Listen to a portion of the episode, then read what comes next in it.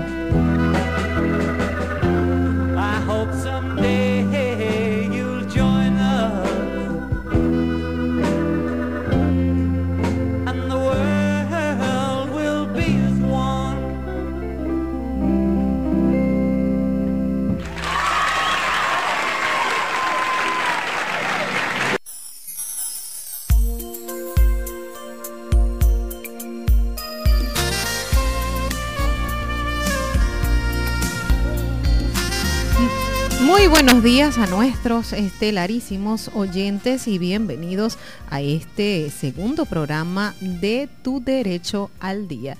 Quien les saluda por acá, como siempre, la abogada Mirelis Albornoz, en compañía de la abogada Eglis Velázquez. Hoy estamos bajo la dirección del licenciado Juan Guatache. Frente a los micrófonos eh, les saluda, ya les había comentado Mirelis Albornoz, y nosotros estamos bajo la dirección del licenciado Juan Guatache. Hoy vamos a estar eh, conversando acerca de las enfermedades mentales y tenemos el invitado especial de la mañana que es el doctor David Figueroa. Les recordamos nuestras líneas telefónicas 0424-840-1025 y también estamos en Instagram en vivo, eh, arroba Mirelis Albornoz, arroba estelar 102.5 y en el Instagram del doctor David Figueroa también estamos en vivo. Por acá les va a saludar nuestra compañera Eglis Velázquez para iniciar entonces con este extraordinario tema. Sí, buenos días. Bienvenidos nuevamente a nuestro programa Su Derecho al Día. Hoy, como todos los sábados, tenemos un tema a tratar sumamente importante. Hoy hablaremos de las enfermedades mentales en el proceso penal. Le damos la bienvenida al doctor David Figueroa, que es de la familia Estelar, con quien vamos a conversar sobre este tema. El doctor David, como ya es conocido, es médico psiquiatra con amplia trayectoria en este ramo. Llegamos a ustedes a nombre del Escritorio Jurídico Integral, ubicado en la calle 13 Sur del Tigre, con más de 30 años de experiencia en todo lo relacionado con los procesos penales, ahora con emisión de pólizas RSB. Sin más preámbulo, vamos a darle la bienvenida entonces nuevamente al doctor David Figueroa y vamos a ya comenzar porque es un tema, si se quiere, bastante extenso. Y comenzaremos hablando de que en el momento pues de la comisión de un hecho punible, la intención del sujeto de cometer ese delito es lo que realmente se debe tomar en cuenta a la hora de ser punible su responsabilidad. Sin embargo, en el Código Penal existe un título especialmente dedicado a las circunstancias que excluyen, atenúan o agravan ese tipo de responsabilidad a la hora de haber una persona cometido un hecho punible. Le pregunto al doctor, en base a, este código penal, que establece que no es punible, es decir, no va a ser sancionado, el que ejecuta la acción hallándose dormido o en estado de enfermedad suficiente para privarlo de la conciencia o de la libertad de sus actos. Le pregunto al doctor si esta enfermedad mental es igual a un trastorno mental o esta enfermedad mental puede ser transitoria. Buenos días, doctor. Buenos días, muchas gracias, muchas gracias por la invitación y, felicitaciones a ustedes, ¿no? Un buen programa y a la emisora. La emisora está en todo. Yo me voy a por acá. Juan Guatache, si se, si se duerme, lo voy a sustituir aquí, al jefe. Bueno, mira, es un tema interesante, ¿no? Porque el derecho y la psicología tienen mucha relación, ¿no? Tienen mucha relación. Incluso hay una subespecialidad que se llama psiquiatría forense, que precisamente se encarga de, integrar los conocimientos psicológicos y psiquiátricos con la justicia, ¿no? Y muchas veces los psicólogos y los psiquiatras somos asistentes, somos ah, auxiliares de la justicia, auxiliares, ¿no? Como ustedes saben. Entonces, fíjense, el asunto es el siguiente que es que hay mucha confusión con esto, ¿verdad? Es decir, las enfermedades mentales son muchas, son muchas. Es un espectro, van desde cosas menores hasta cosas mayores, ¿no?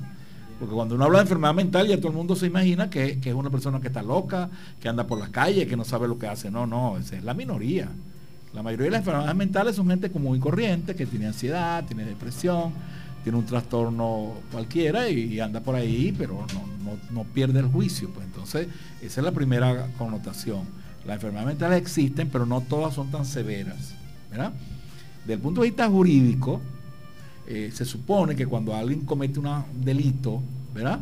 Eh, se requiere, creo que el Código Penal lo, contempla, que es que tú tienes que estar, eh, no puedes estar dormido, ni puedes estar con un trastorno de conciencia, porque entonces tú no eres no, no, estás haciendo las cosas con, con, claridad. Pues por eso que, por ejemplo, un niño, un niño, por, tiene cinco años y agarra un revólver y agarra le da un tiro a alguien, no es imputable, ¿no? ¿Por qué? Porque es un niño y él no sabe, no sabe lo que hizo.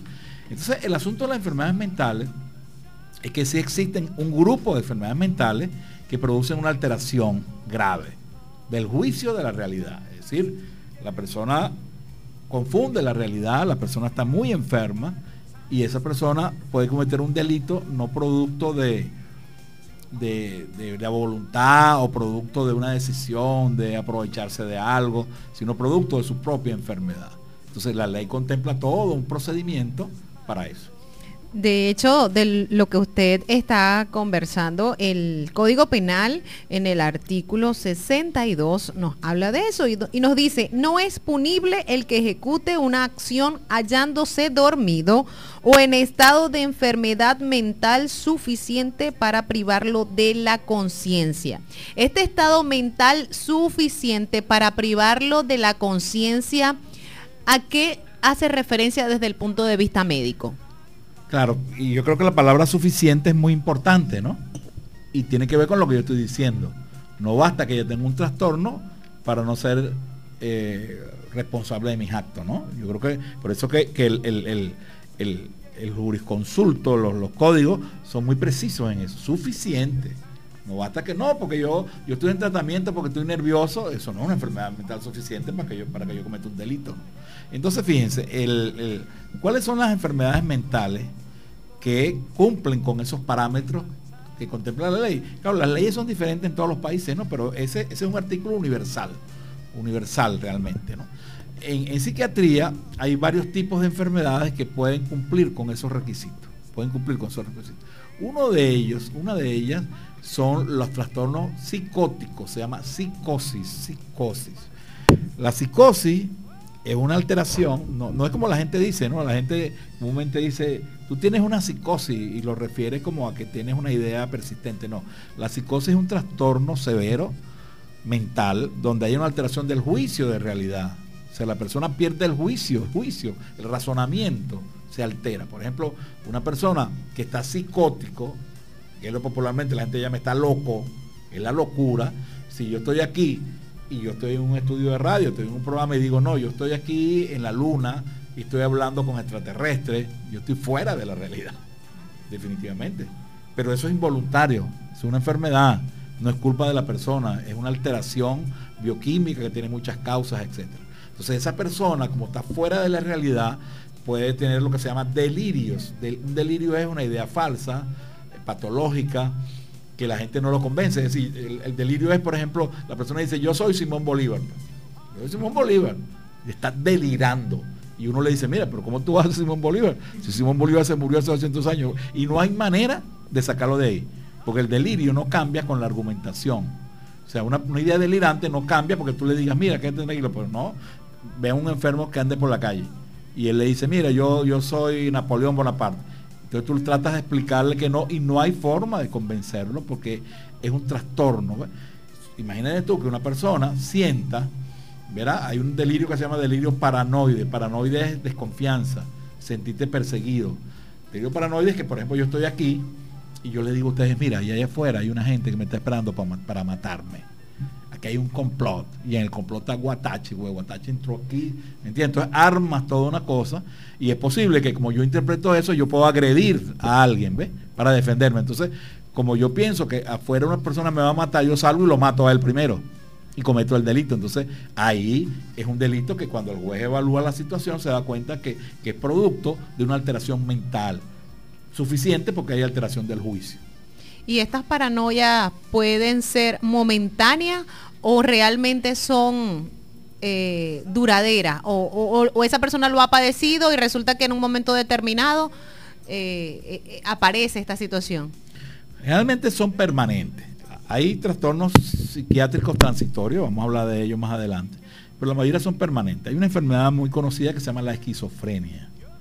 La esquizofrenia es una enfermedad mental muy seria que no es tan frecuente, ocurre en el 1% de la población y que cumple con esos parámetros. Generalmente los pacientes esquizofrénicos, hay diversos tipos de esquizofrenia. Los pacientes esquizofrénicos este, eh, les pasa eso, tienen una alteración del juicio de realidad, pero es una enfermedad permanente. O sea, la persona vive toda la vida en eso. Ahora, vamos a estar claros, todas esas enfermedades tienen tratamiento. Y si yo a esa persona le pongo unos medicamentos, probablemente ese, ese delirio cambia y funciona. ¿Te das cuenta? Entonces, el, trastorno mental transitorio es distinto porque es posible, imagínense ustedes el caso, ahí, es más por trastorno de conciencia. Por ejemplo, que yo, a mí me dan una droga sin darme cuenta, burundanga, pues, que, está de moda, te la dan, tú tocas y la burundanga es un estimulante que te produce un trastorno de conciencia. Entonces yo no, yo no lo usé, yo no sabía y me da una crisis y me trastorno la conciencia, hago un cuadro que se llama confusional y me pongo agresivo y empiezo a caerle a golpe a ustedes. ¿Verdad? Es un trastorno transitorio, porque cuando me pasa el efecto de la burundanga, yo vuelvo a ser normal.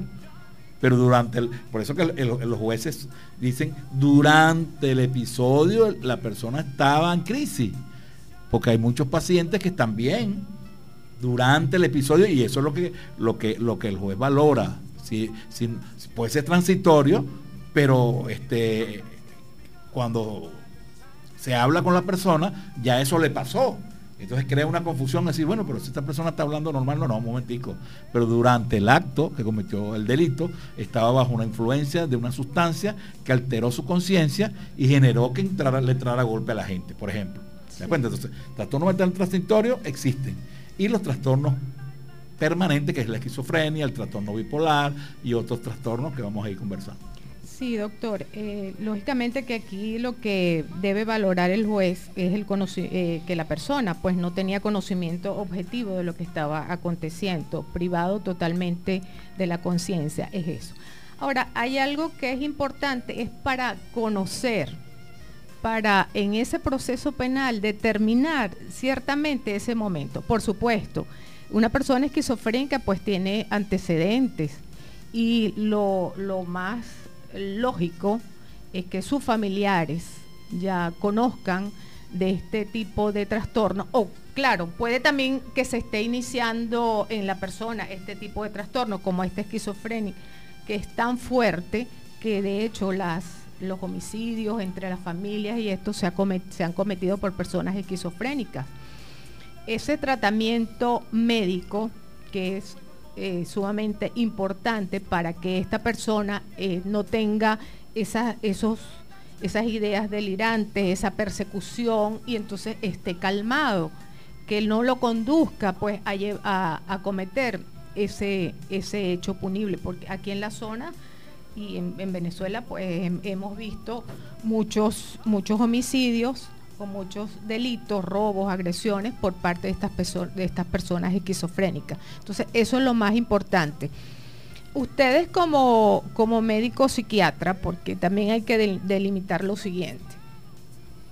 Existen los expertos que están juramentados por el, el Cuerpo de Investigaciones Científicas Penales y Criminales, que son los médicos ¿verdad? Los médicos forenses, en este caso aliados al tema de la psiquiatría, y ustedes que son médicos particulares.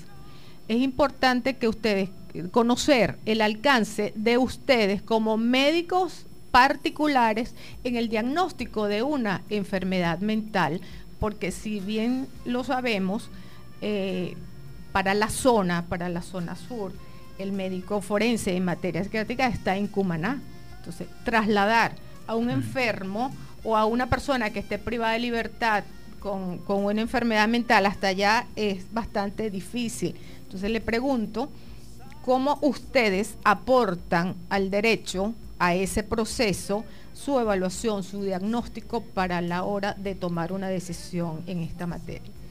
Sí, claro, fíjate que, eh, como te decía, lo, los médicos, psiquiatras, los psicólogos, eh, actuamos como auxiliares de la justicia. Eh, el, el, concepto de auxiliar de la justicia, porque este, hay una patología que requiere un experto, un perito. ¿verdad? Es como que tú vas a evaluar una situación económica, te busca un experto en economía. ¿Entiendes? Entonces, es bueno que la gente que nos está escuchando entienda que, ustedes lo saben, ¿no? Pero esto se lo digo al público, ¿no? Que la gente cree que eso es como muy sencillo, ¿no? ¿Sabes que hay, que hay como la cuestión de decir, bueno, mira, tú cometes un delito y tú simulas que estás loco. Y como estás loco, no vas a hacer nada. Mira, eso no es así tan sencillo. Primero el procedimiento. Fíjate, es frecuente que la gente vaya a las consultas. Claro, eh, como tú decías, hay médicos forenses, pero dentro de la medicina forense hay una especialidad que se llama psiquiatría forense, y que son públicos. Lamentablemente en la zona no hay, ¿verdad? Entonces el, juez usualmente tiene que acudir a expertos privados porque lo lógico es que lo haga el médico forense, ¿no? Porque es más institucional y es un funcionario incluso del cuerpo de investigaciones científicas. Ahora, fíjese, mucha gente dice, mire doctor, este, mi hijo está preso por algo, mi hija, no sé, eh, deme una constancia ahí donde usted dice, porque la gente cree que uno puede resolver eso, ¿no? Donde usted dice que ya está enferma y cosas, y la firma usted y yo lo llevo y ya. No, no, no. Yo digo, mire, no, eso no es así, es un juicio. Es decir, es un juicio y, hay todo un procedimiento. Es decir, eh, ¿quién pide el peritaje forense? ¿Quién lo pide? Lo puede pedir el abogado defensor, lo, puede pedir el fiscal o el propio juez. Pero el juez es que decide, ¿no? El juez decide. Entonces el juez dice, ah, tú eres defensora y tú dices, mire, en mi defendido y yo solicito que se le haga una experticia psiquiátrica. El juez tiene, evalúa eso y te dirá que sí que no, puede decir que no, porque el que manda es el juez. Entonces el juez dice, bueno, la, ley contempla que cuando se hacen peritajes psiquiátricos generalmente nombra a dos peritos, por razones de seguridad, es decir, porque tú puedes tener a alguien que es amigo tuyo y te va a ayudar, pues. Entonces el juez no, lo nombra el juez, no es que tú puedes proponer.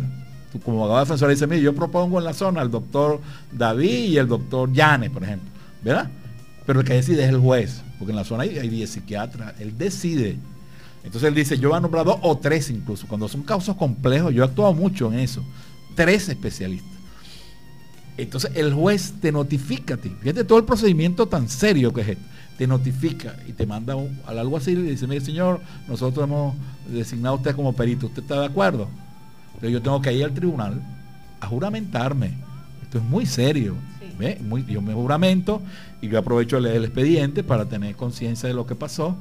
Y luego, este, eh, yo evalúo a la persona, ¿verdad? Y de esa evaluación tengo que dar un informe escrito muy detallado que implica lo que tú decías, los antecedentes, cómo empezó esto, ta, ta, y yo hago recomendaciones. Es una cosa importante que es lo siguiente, ¿no? El- la experticia psiquiátrica no es vinculante para el juez. Es decir, yo puedo decir, mire, suelte ese señor. No, no, no, no, no, yo considero que esta persona tiene una esquizofrenia y en ese momento no tiene juicio de realidad, pero es el juez que va, va a analizar todas las cosas. Incluso el juez puede nombrar dos y después, si no está conforme, nombra dos más. Ha habido juicios aquí muy complejos donde hay dinero. Porque acuérdense que no es nada más en derecho penal que trabajamos nosotros. En derecho mercantil trabajamos muchísimo. ¿Verdad?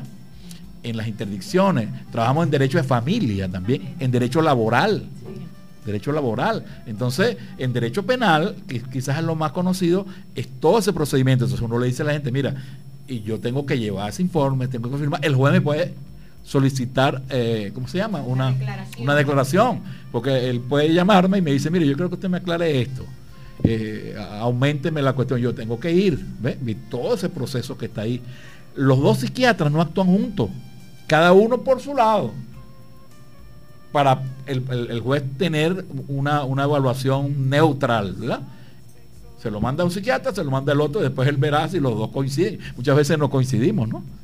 Doctor, y mientras tanto, la persona está detenida.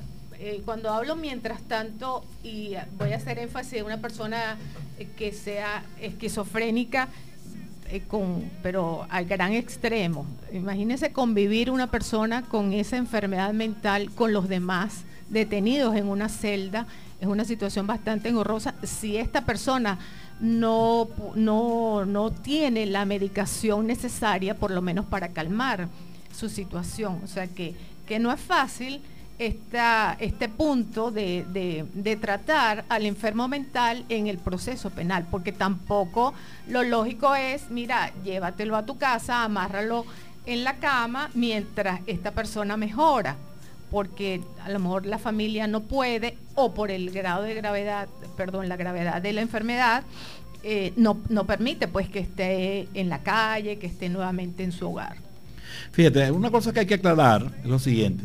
No todos los esquizofrénicos cometen delitos. La mayoría de los esquizofrénicos son tranquilos, no se meten con nadie. Es decir, en general, los enfermos mentales no son tan violentos. La gente aparentemente normal es más violenta con los enfermos. Hay un grupo pequeño de esos enfermos que pueden hacer actos violentos, pero no podemos estigmatizarlo, ¿no? Es esquizofrénico, va a matar a la mamá, no, no, la mayoría de esquizofrénicos no mata a nadie son tranquilos, pero hay un pequeño grupo que se desorganiza y comete el delito. Lo otro es lo siguiente, ¿verdad? Si el juez decide que esa persona no es imputable, creo que es la palabra, ¿no? Imputable, entonces él tampoco es como la gente cree, no, mira, este, vaya para su casa y ya está, no, no, no. El juez lo que decide es que la pena la vas a cumplir en un centro psiquiátrico. O sea que, porque yo puedo decir, ah, bueno, yo agarro a una persona, a un enfermo mental de la calle, y le digo, mira, yo te voy a dar dinero para que mates a Cristian. ¿Verdad? Entonces la persona va y lo mata a Cristian, o a Pedro, a Juan, ¿verdad? no te asustes, Cristian. Entonces, ¿qué va a pasar? Ah, no, tú estás exonerado. No, no, no, estás exonerado. Porque ese enfermo va a contar la historia y van a llamar a Cristian. Y además él va a cumplir su pena en un centro psiquiátrico. Cuando el, el- el- el delito es menor, un delito no tan grave, es posible que el juez decida que la familia lo atienda. Eso lo ve uno con frecuencia, o sea que no es un homicidio, sino es un delito menor, la familia se encarga de él, pero con supervisión, con, con, vigilancia, tiene que presentarse al tribunal, etcétera. Entonces, no es tan sencillo, no es tan sencillo como la gente cree, y yo cometo un delito y ya está, porque yo estoy loco, o lo que sea. No, no, señor. Y, y la otra cosa es la simulación, y vamos a hablar ahorita, vamos a hablar ahorita de la simulación, ¿no? Que la gente muchas veces cree que la simulación es también sencilla y no es. Doctor, es importante también y llama mucho la atención lo que el código establece. Dice, no una persona cuando lo ejecuta dormido. O sea, como una persona dormida puede ejecutar un delito.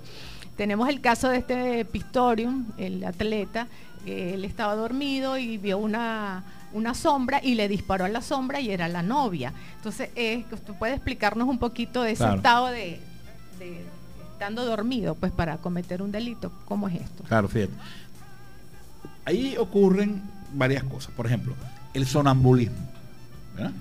El sonambulismo que es que una persona se, este, camina dormido. No lo conocemos, no han visto un sonámbulo. Una sonámbula. Realmente se ve en los niños, en los adolescentes o en adultos. Esa persona está dormida, pero se, para y camina. Y está dormida, entonces tú, lo llamas y no, no sabes quién es, está dormido, pero caminando. Entonces esa persona, eso a veces dura varios minutos. Hay personas que agarran y se montan en el carro. Esa persona se montó en el carro y atropelló a alguien y lo mató. ¿Está dormido o no está dormido? ¿Eh? Pero yo tengo que demostrarle al juez, que el abogado tiene que demostrarle al juez que esa persona es sonámbula y el sonámbulo no sabe lo que hace. Hay otros trastornos también epilépticos, ¿verdad? Que la persona hace una crisis que se llama de, ausencia. La persona está hablando y, se desconecta de la realidad. Y hay veces se, monta un autobús y aparece en Caracas. Y después cuando está en Caracas dice, ¿qué vino ese yo para acá? ¿Qué es esto? ¿Ve? Es decir, es un acto, es una acción donde está trastornada la conciencia y que cumple con los parámetros del artículo de la ley. Está trastornada la conciencia. O como te digo, está intoxicado con una droga, con una sustancia o un medicamento. Yo puedo tomar un medicamento y me cae mal y me hace perder la conciencia. No puede, no puede ocurrir. Entonces, hay todo un grupo de cosas, pero esas cosas son problemas médicos legales por eso que requieren un experto. Eso no lo puede decir los abogados, no lo puede decir el juez. Los expertos son los que pueden explicar eso y bueno, y, ahí se da toda esa situación. Pero, pero como, te digo, este, es, ese caso, por ejemplo, de este señor, el, Victorio, que es el que tiene la, prótesis, ¿no? Eh, sí, ese caso uno no puede decir qué fue lo que pasó, pero, pero muchas veces son, son alegatos muy difíciles de entender. Yo creo que al final a él lo condenaron, ¿no? Porque bueno, la ah, sí, pero había una cosa rara ahí. Sí, yo no, e, ahorita vamos a hablar de la simulación, ¿no? Porque yo puedo simular, ¿verdad? Pero eso no es tan fácil simular. De la simulación vamos a conversar luego que regresemos de la pausa y también vamos a comenzar a conversar de los estados depresivos. Si se consideran enfermedades mentales, si se consideran solo situaciones psicológicas, vamos a conversar entonces de esto luego de la pausa.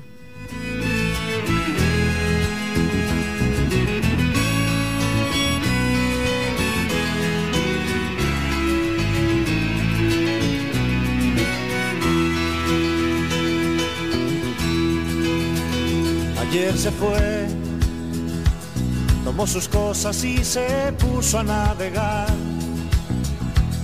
Una camisa, un pantalón vaquero y una canción. ¿Dónde irá? ¿Dónde irá? Se despidió y decidió batirse en duelo con el mar y recorrer el mundo en su velero y navegar, navegar. Y se marchó y a su barco le llamó libertad y en el cielo descubrió gaviotas y pintó estelas en el mar y se marchó su barco le llamó libertad y en el cielo descubrió gaviotas y pintó estelas en el mar.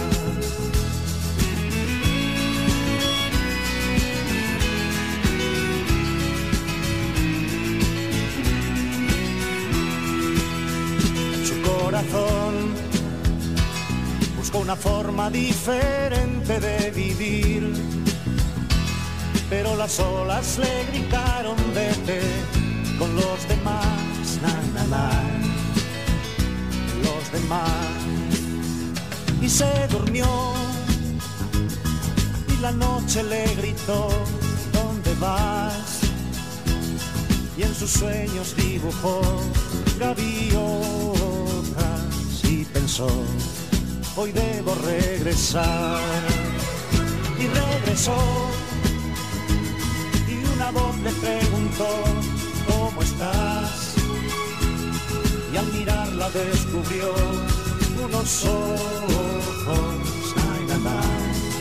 azules como el mar.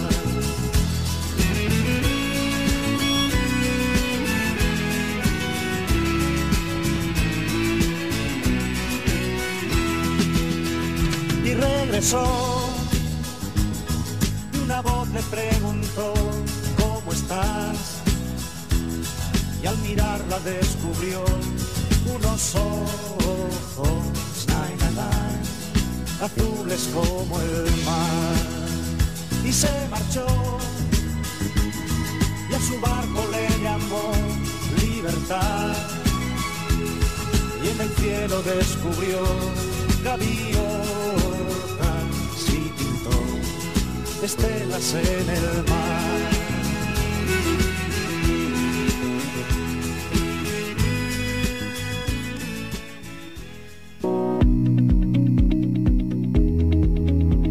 Amigo contribuyente, no colabores con el evasor. Exige la factura legal en bolívares por cualquier compra que efectúe, así pague en moneda extranjera o criptomoneda. El compromiso con Venezuela es de todos. Juntos venceremos. CENIAT, Servicio Nacional Integrado de Administración Aduanera y Tributaria.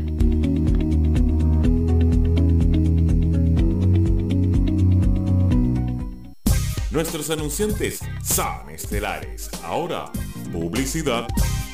El Dojo Bodhisattva, la máxima referencia del karate en la zona sur de Anzuategui. Somos la excelencia deportiva. Rumbo al 34 aniversario de éxitos a nivel nacional e internacional. Te ofrecemos preparación física, rendimiento académico, capacitación psicológica, ciencias aplicadas al deporte, éxito competitivo. Somos la garantía del triunfo deportivo con el campeón mundial Sensei Rodolfo Rodríguez y las internacionales Sensei María Rodríguez y Sensei Gabriela Sabaneta. Horarios de atención mañana, tarde y noche. Y en el Instagram Dojo Bodhisattva en la avenida Francisco de Miranda frente al Banco Provincial El Tigre Os. Acércate a nosotros, acércate. Lo importante es ver aquello que nos atrae y para ello Óptica Zoom te dice, ven con nosotros. Acércate. Óptica Zoom es marcas, tu examen de la vista y tus lentes. Óptica Zoom para atraer miradas. Óptica Zoom. Acércate y te acercamos donde tú quieres. Óptica Zoom. Mucho más que ver. Centro Comercial Migueliana, Avenida Francisco de Miranda. Francisco de Miranda. Radio Original. Radio Original. 102.5%. 102.5%. Somos estelar. Somos estelar. Somos estelar. Y ustedes, estelarísimos. Transmitimos desde la calle 14 Sur en El Tigre, zona sur de Anzuategui. Radio. Bien hecha.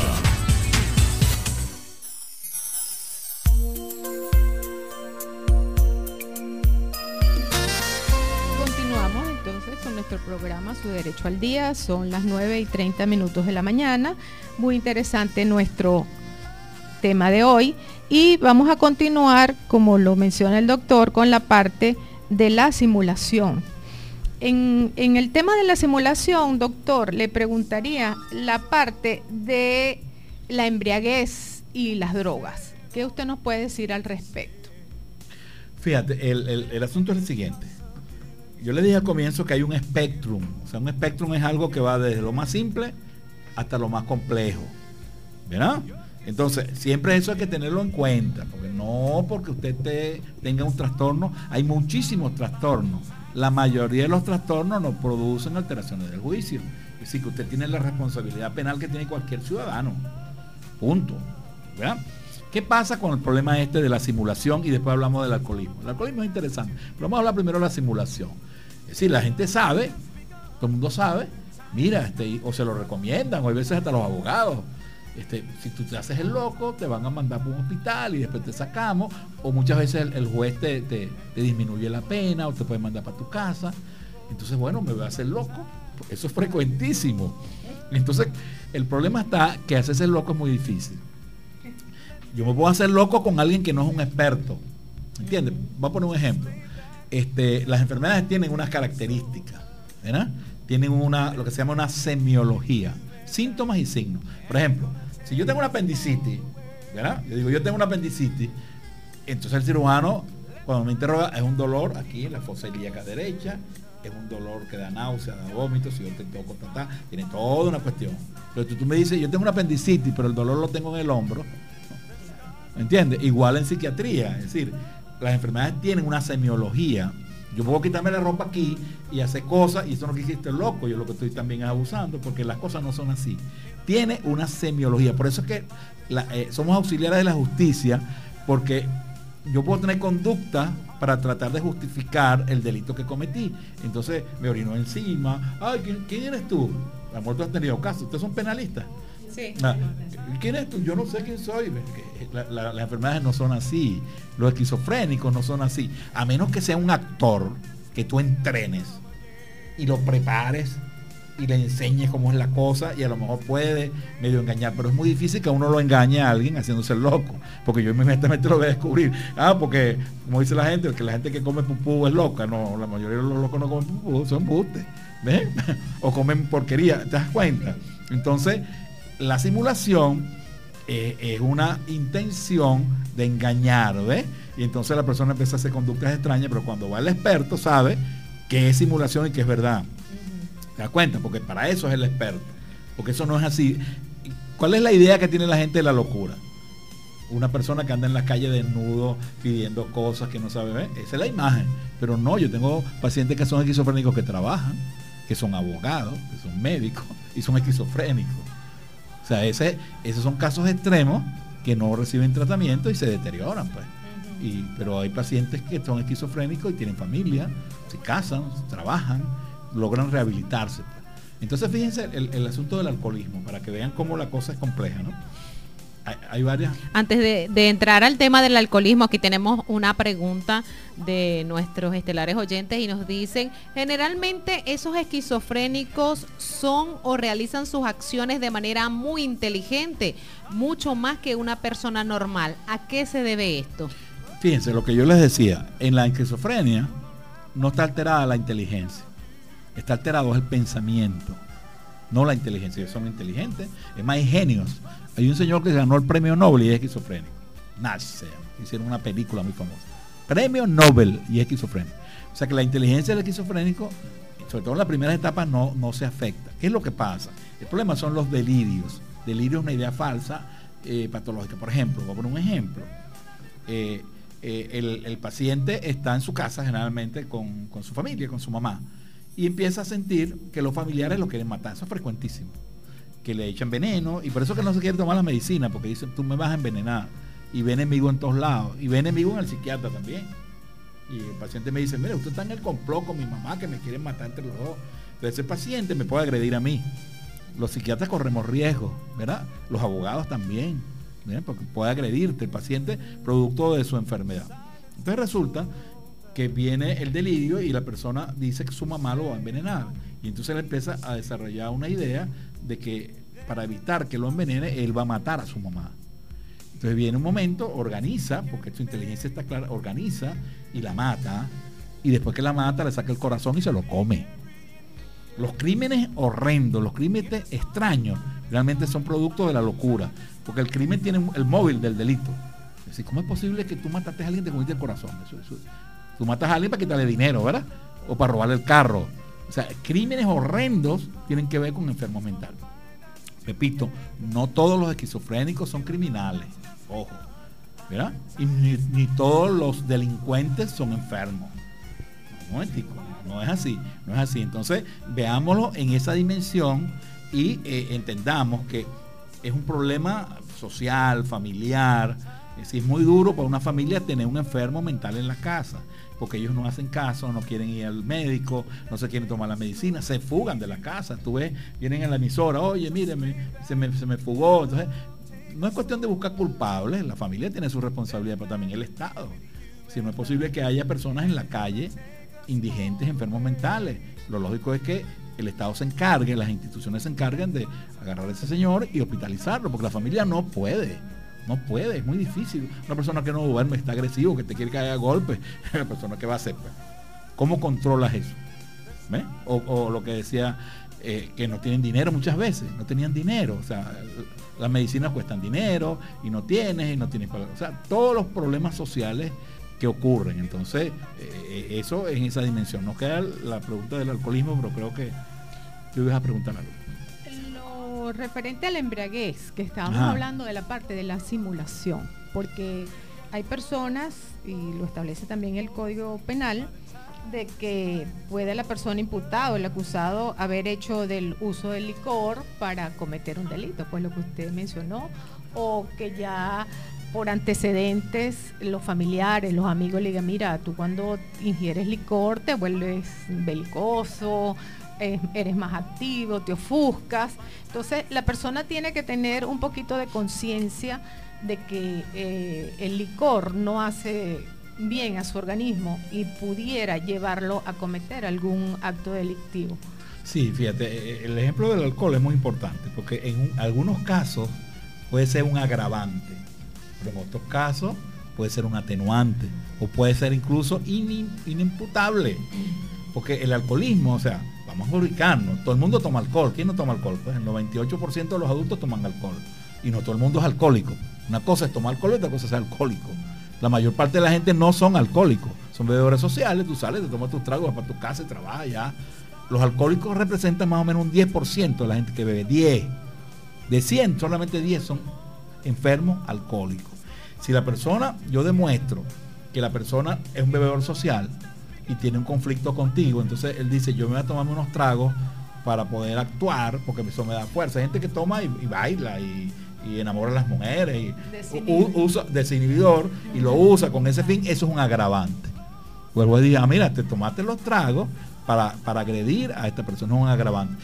Pero si es un enfermo, no, porque el enfermo, el enfermo es un adicto, es una dependencia, es la dependencia a las drogas, él es un adicto, él no puede vivir sin alcohol.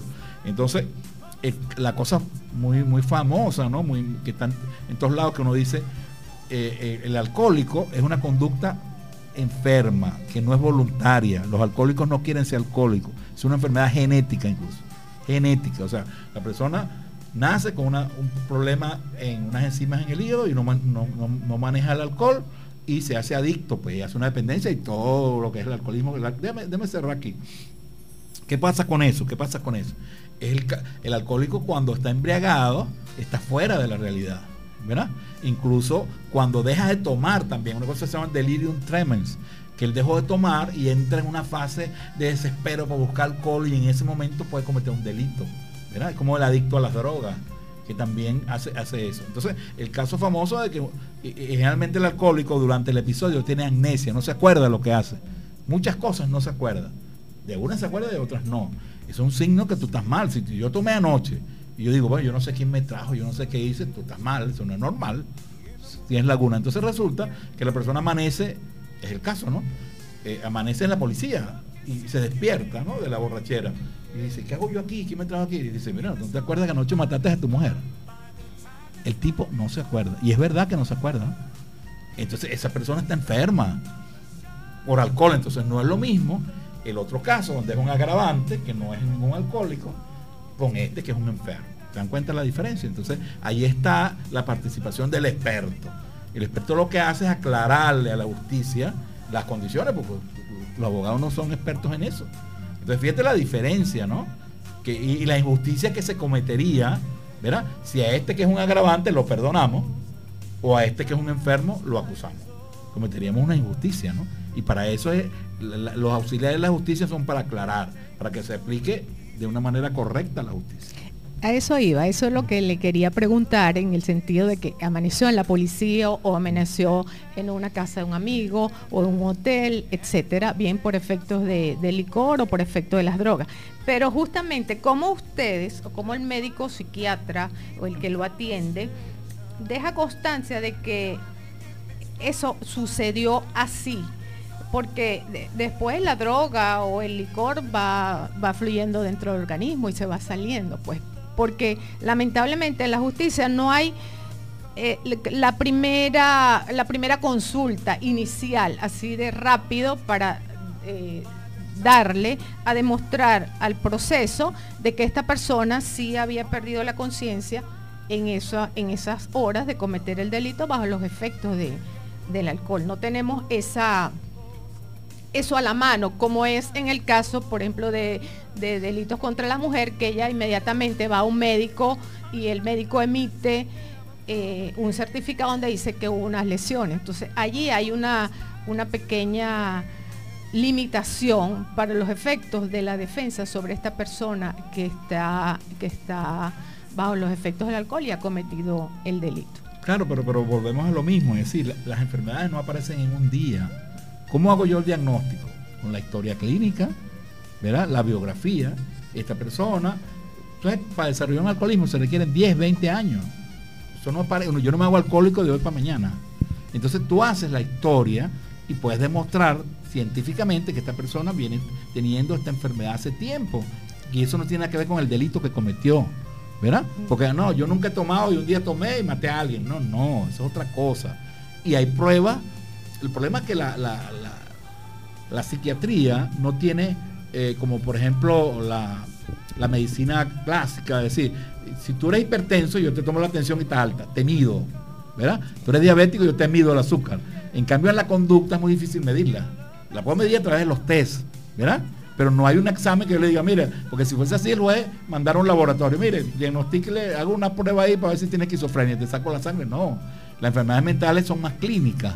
¿Entiendes? Pero tienen, tienen unas características tan definidas. La psiquiatría es una especialidad con más de 100 años y sabemos cómo, cuáles son los criterios para eso. ¿Me das cuenta? Entonces, lo que, lo que hace el diagnóstico, por eso que el diagnóstico tiene que hacerlo el experto. ¿Ves? No que a mí me parece, que cómo es posible, que no, no, no. El experto es el que sabe de eso y tiene que demostrarlo con una historia clínica. Entonces uno le hace un informe al juez detallado sobre por qué yo pienso que este señor es un alcohólico y el juez puede, como dije antes, citarme a, que yo, a declarar y yo le aclaro las cosas. Pues. Acá tenemos otra pregunta de nuestros oyentes y nos dicen, buenos días, por favor, pregúntale al doctor si la persona bipolar es esquizofrénica. Ajá, la, bipolaridad es, es, otro trastorno importante. No es esquizofrenia, son dos enfermedades distintas, tienen cosas comunes, pero la bipolaridad es interesante por lo siguiente, porque es distinto a la esquizofrenia. En la esquizofrenia el problema básicamente es en el pensamiento. Verá, la persona tiene en el contenido del pensamiento, tiene delirio fuera de la realidad. Y tiene también alteraciones del curso del pensamiento, se disgrega. Por ejemplo, un esquizofrénico está hablando aquí ahorita de esto y termina hablando de béisbol. Tú no ves gente que se disgrega, se disgrega, bueno, porque yo estoy hablando de, en la radio, entonces yo empiezo a hablar, mira, que el béisbol, que no sé qué, una alteración, no hay coherencia. Tú dices, esta persona está incoherente no es capaz de expresar una idea con claridad. El trastorno bipolar es el trastorno del afecto más bien, de la afectividad. Tiene, se llama bi porque son dos, dos polos, depresión o euforia o manía que se llama. Depresión es que la persona es una enfermedad genética que no es culpa de nadie, que lo tiene mucha gente, que la persona hace como, como fases, ¿no? Entonces se deprime, está triste, no quiere comer, no quiere dormir, no se quiere bañar, se quiere matar, ta, está triste un tiempo, pero no es tristeza, es una depresión profunda, ¿no? Pues la tristeza es una emoción, todos hemos estado tristes, pero el deprimido es una enfermedad gravísima y muchas veces se complica con el suicidio. Ese paciente tiene la fase depresiva del trastorno bipolar, ¿verdad? Muchas veces esa fase pasa y pasa a la otra fase, que es lo contrario, la euforia o sea, vi dos polos, ¿no? Dos polos. Entonces se pone eufórico, se pone alegre, no duerme, canta, baila, hace cosas. Eh, por ejemplo, son muy frecuentes las estafas, ¿no? Porque la persona, cuando está maníaca, se siente que tiene dinero, ¿verdad? Y regala, regala cosas, y regala esto, y te regalo a una no sé qué, y no, tiene criterio, porque es una alteración psicótica de juicio de realidad. Entonces, el, el maníaco, por ejemplo, muchas veces alguien le da una crisis maníaca, sobre todo personas mayores que son casados, tienen su familia, y salen y agarran a una muchacha y van y se vuelven a casar. En un día se casan, están enfermos. Y van y como tiene dinero, aparece una mujer por ahí, vamos a casar y lo casan. Y después hay que hacer un juicio, porque no se lo que estaba loco, ¿entiendes? O, regala la casa. Yo te firmo un documento porque no tiene juicio. Y, tú te mucha gente se aprovecha de los eufóricos y lo estafan, ¿no? Entonces la mujer le dice, regálame ese carro, tome la llave. después la familia tiene que, eh, mi carro. El señor está enfermo, ¿te das cuenta? Entonces, la bipolaridad es una psicosis también. La diferencia de la bipolaridad es que con la esquizofrenia, primero lo del pensamiento. Segundo es que en la bipolaridad hay momentos donde la persona está lúcida. Entre los dos polos hay momentos que está lúcido. Mucha gente conocida de aquí del Tigre, políticos, empresarios, abogados, médicos, son bipolares y si, funcionan, tú no te imaginas que son bipolares. Porque cuando no está en crisis es normal la persona. Normal. Perfectamente normal. Trabaja, habla bien, ¿verdad? Entonces, uno de los problemas que se plantea desde el punto de vista jurídico, cuando cometió el delito, ¿estaba en crisis o estaba en remisión? ¿Te das cuenta? Porque no es lo mismo. No es lo mismo. Ahora, si está en crisis, yo puedo demostrar que estaba en crisis cuando cometió el delito. Ahora no, la persona con la medicina está perfecta. Usted, usted conoce mucha gente bipolar. Usted no se imagina la cantidad de bipolares que hay. Medicado, nadie lo descubre. Pero cuando está en crisis, todo el mundo se da cuenta. Entonces, fíjate que en cambio el, esquizofrénico es más permanente. El esquizofrénico generalmente puede estar mejor, pero tú lo ves raro, lo ves. Este, sí, es más evidente. En cambio, el bipolar, bueno, hay artistas bipolares muy famosos, uh, conocidos, deportistas, políticos famosísimos y son bipolares y toman su medicina y ya y funcionan. Doctor, ¿y los psicópatas?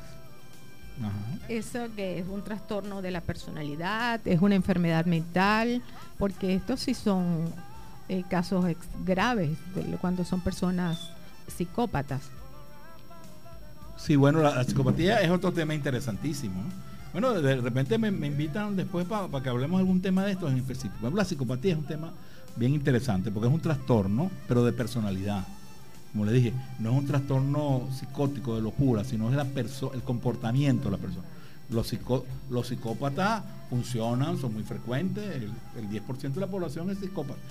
Todo el mundo tiene algunos rasgos, porque el psicópata se caracteriza por ser un violador de la ley, mentiroso, seductor, que ofrece cosas que no cumple, no se vincula afectivamente a nadie, es desleal, es traidor. ¿Conocen gente así? Muchísima. ¿Ve? Pero es un trastorno de la personalidad. La, mayoría, o sea, el, un porcentaje alto de los psicópatas cometen actos delictivos. ¿Verdad? ¿Por qué? Porque no, no, siguen normas, ellos no le paran a las normas. Entonces se meten mucho en negocios turbios, en estafas, ¿ve? En, se vuelven a casar, son vígamos, son mentirosos y se meten en unos rollos grandísimos, pero no tan locos. ¿Entiendes? Entonces cuando el juez ve que la persona tiene conductas anormales, pero la persona sabe lo que está haciendo, porque no es gafo. Los, psicópatas generalmente son muy inteligentes. Para tú ser estafador tiene que ser inteligente. Un retardado, retardado mental también es otra causal de, de inimputabilidad. El mental, los retardados mentales no tienen responsabilidad penal. Entonces el psicópata realmente es muy inteligente, o la psicópata, porque las mujeres se ve también, son muy inteligentes, muy hábiles, establecen relaciones muy fáciles y son amigos tuyos, mi hermano y cosas, mañana tiene, te, estafa. ¿Verdad? En las cárceles, el 70% de los presos son psicópatas. Mucho la psicopatía. ¿Entiendes? Entonces, el juez que hace no es un causal de impuntabilidad, ¿verdad? Pero muchas veces el juez puede ver que eso puede ser hasta un agravante o puede ser un atenuante cuando es un porque hay psicópatas grado, no hay psicópatas grado 1, grado 2, el psicópata asocial, el, asesino en serie, por ejemplo. Los asesinos en serie que son fríos, calculadores, son psicópatas. Realmente no son esquizofrénicos, son psicópatas, pero en grado 4. Entonces, eso se ubica en los trastornos que no son enfermedad mental suficiente. No es una enfermedad mental suficiente. Bueno, y ya a esta hora 9.56 estamos llegando al final de esta extraordinaria entrevista de los trastornos eh, psiquiátricos para las personas y que pueden determinarse inimputables.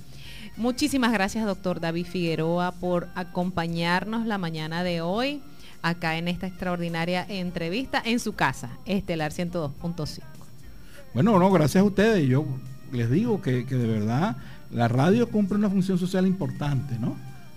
Porque además de recreativa, de noticias, es educativa, es informativa y programas como estos, mira, ayudan mucho. Yo, yo estoy seguro que, ayudan mucho y esa iniciativa de ustedes este, es buena, es buena. Incluso ojalá que la mayoría de los profesionales tengan programas dirigidos al público, dirigidos a la gente, educarla. Hace falta mucha información, muchísima información.